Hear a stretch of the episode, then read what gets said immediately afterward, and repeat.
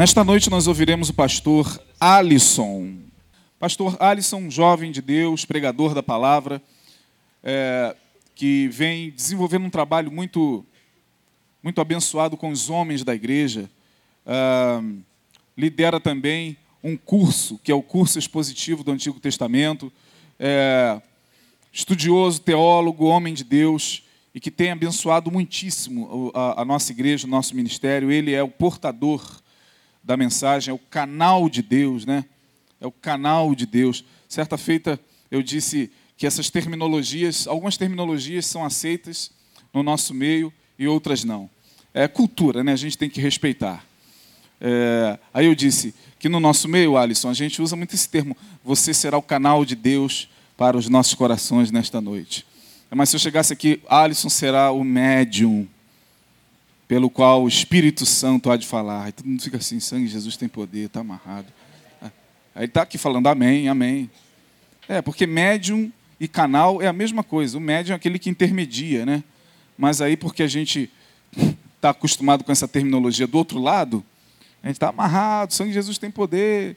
É, então você vai ser um canal de Deus, um profeta de Deus, que Deus vai usar poderosamente nesta noite. Quantos querem ouvir a voz de Deus através do Alisson? Então, vamos orar. Pai, aqui está o teu filho, jovem, ó Deus, com o coração cheio da tua graça e que venha, ó Deus, ministrando tua palavra com tanta dedicação. Nós te pedimos que seja ele um instrumento em tuas mãos para falar aos nossos corações nesta noite. Ó Deus, mas abre, sobretudo, nossos ouvidos para que possamos ouvir a tua voz. No nome de Jesus, nós assim oramos e agradecemos. Amém. Cumprimento os irmãos com a paz do Senhor Jesus. Amém? É um privilégio, mais uma vez, poder estar aqui nesse púlpito. Como eu costumo dizer, um púlpito tão sério, tão fiel às Escrituras, e é sempre uma honra poder estar aqui em Betânia, pregando a palavra de Deus. Quero louvar a Deus pela vida dos meus familiares que se encontram presentes, pai, mãe, esposa, amigos e louvo a Deus pela sua vida. Porque eu estava falando ali com o pastor Isaías, que eu fico impressionado em Betânia como que o Espírito Santo de Deus testifica o que ele quer falar à igreja através do profeta da noite, que no caso hoje estou tendo esse privilégio. Romão falou sobre a cruz, pastor Isaías recitou a primeira carta de Pedro, capítulo 1, verso 20. O sangue do Cordeiro é conhecido com efeito antes da fundação do mundo. E Deus nos deu uma palavra que eu confesso aos irmãos. Temo e tremo hoje diante da palavra que o Senhor compartilhou comigo para que eu pudesse estar entregando aos irmãos. Mas ao mesmo tempo, me encorajo pelo fato de que após a saída do nosso amado pastor para suas férias, Deus já tem usado tremendamente homens de Deus nesse lugar para pregar o que eu entendo ser o Espírito Santo de Deus estar falando comigo nesse novo tempo que nós estamos vivendo. Disse ali o Isaías e falei: Eu penso que esse momento não é um momento pedagógico só na vida do pastor Neil, é um momento pedagógico na vida da igreja. Digo isso porque Deus falou muito forte ao meu coração, e não é esse texto que eu vou pregar. No livro de Amós, o profeta Amós, capítulo 9, verso 9, ele disse através do Espírito Santo de Deus: Eis que sacudirei Israel por todos os cantos das nações, e sacudirei Israel assim como se sacode o crivo, o trigo no crivo mas não cairá um só grão sobre a terra. E eu entendo que Deus estava falando o seguinte: vocês vão passar por um momento de amadurecimento, de crescimento espiritual, nesse novo tempo que já foi dito pelo líder dessa igreja, que será de individualismo exacerbado, e só suportará nesse saculejar do Espírito Santo aqueles que se proporem a serem ensinados por essa graça de Deus que já se manifestou através do sangue do Cordeiro. Pastor Denilson, no domingo passado pela manhã, falou sobre o tratamento de Deus no deserto. E ele usou essa palavra: Deus estará peneirando o seu povo nesse tempo. Quarta-feira passada, pastor Isaías pregou uma palavra tremenda sobre uma análise do povo do nosso tempo, usando os tempos de Noé, dizendo que Deus não contenderia por muito tempo com o homem. Na minha versão está escrita: Deus não agiria por muito tempo com o homem por causa da sua postura iníqua. Entendendo que Deus está falando também nesse texto que ele pregou, que Deus está selecionando, Deus está peneirando quem foi igreja nesse ambiente chamado Igreja Batista Betânia, permanecerá de pé, já como foi dito pelo pastor Neil. Mas quem for joio, quem for palha, vai cair do crivo e não vai permanecer de pé. Mas eu quero crer que nessa noite, Deus irá chamar a todos nós a postura de trigo, de discípulo, de alguém que ouve a palavra de Deus e coloca em prática, independente de quem esteja pregando, independente de quem esteja dirigindo o povo de Deus. Porque o nosso bom pastor e único pastor, como diz Ariovaldo Ramos, somente é Jesus Cristo de Nazaré. Ariovaldo Ramos disse que o Alisson não é pastor, o Isaías não é pastor, o Neil não é pastor. O Paulo Elias não é pastor. Nós somos copastores. Auxiliando o único pastor que é Jesus Cristo. A rebanhar um povo eleito, remido pelo sangue do Cordeiro. Que tenho a certeza que nos apresentaremos diante da presença do Eterno. Com as vestes brancas. E não porque fizemos algo que a mereçamos, mas porque o sangue, a graça de Deus, que se manifestou salvadora a todos os homens, nos salvou, nos ensinando como discípulos. E é regido por esse Espírito que eu quero ministrar sobre a tua vida hoje, no livro, na Epístola de Paulo a Tito, capítulo 2.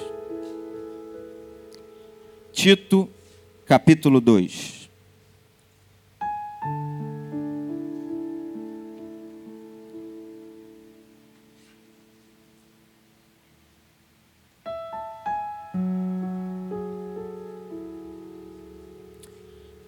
Enquanto você abre e encontra esse texto sagrado, no capítulo 2 de Tito, do verso 1 em diante, mais os dois versos que eu quero centrar nessa noite, é o verso 11 e 12. Mas nós vamos ler do 1 em diante.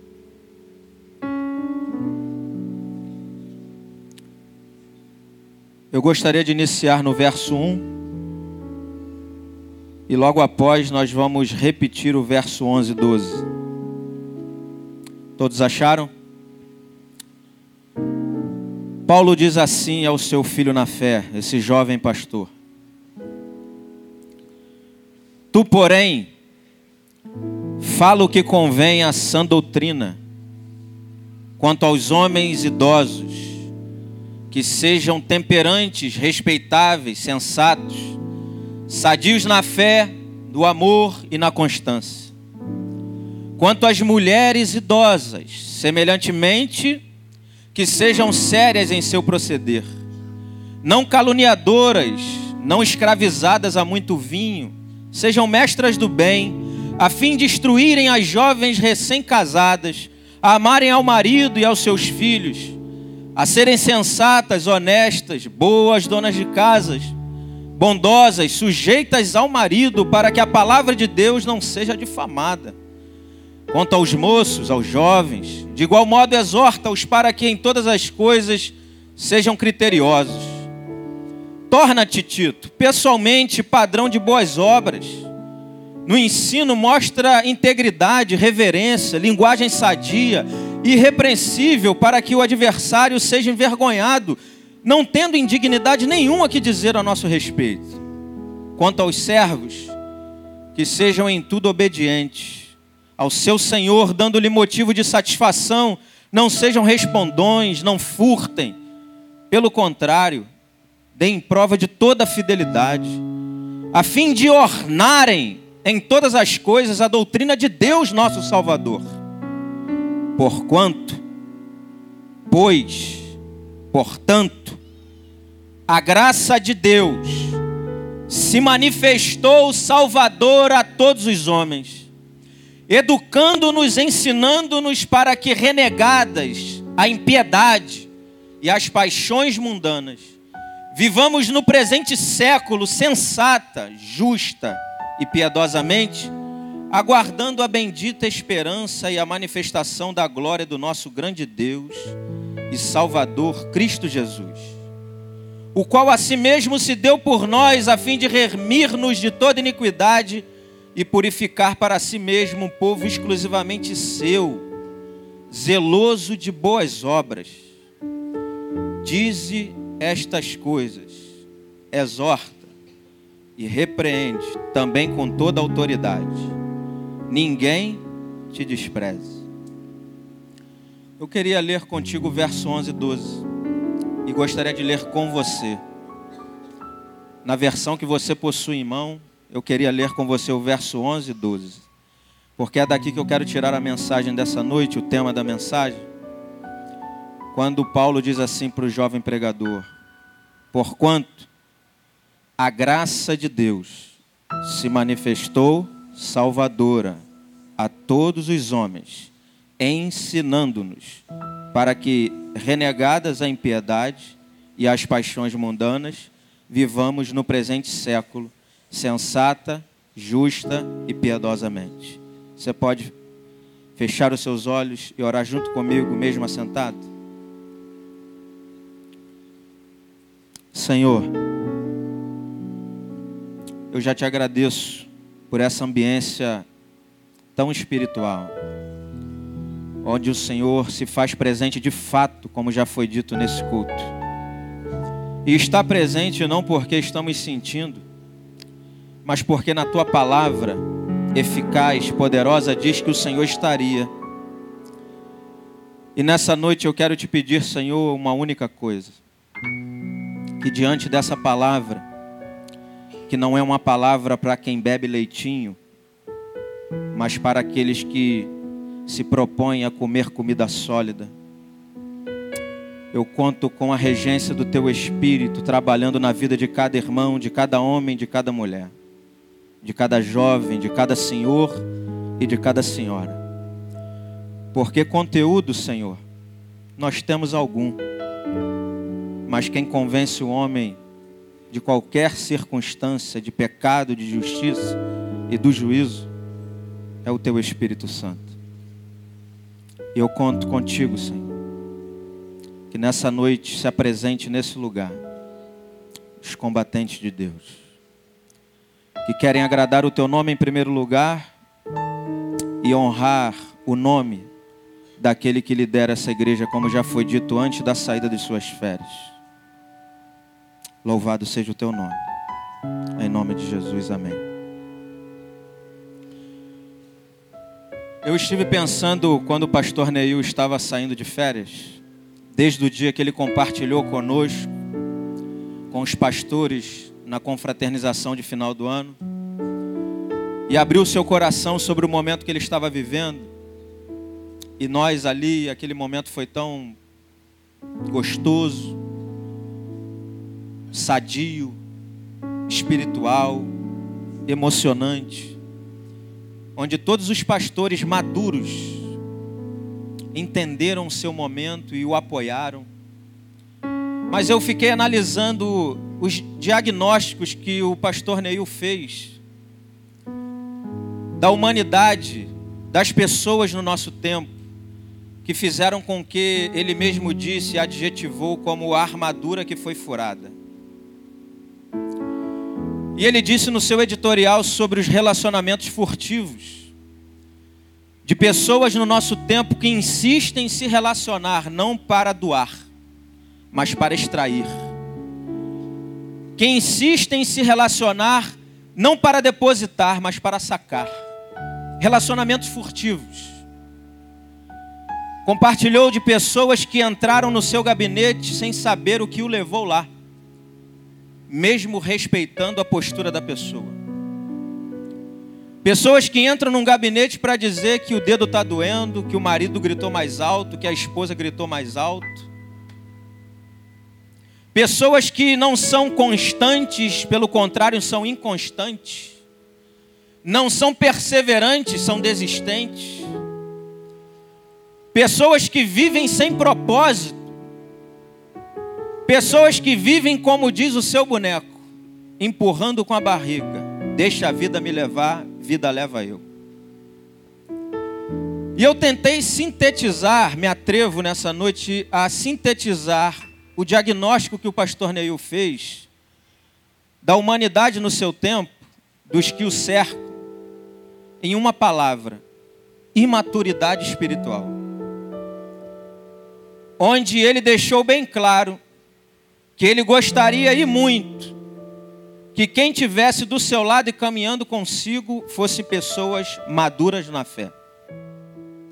Pessoas que somassem, pessoas que não viessem trazer problemas, pessoas que viessem para se apresentar para resolver problemas. E eu disse isso no encerramento do segundo curso do Antigo Testamento em Joel, e os alunos presentearam os pastores e nos presentearam.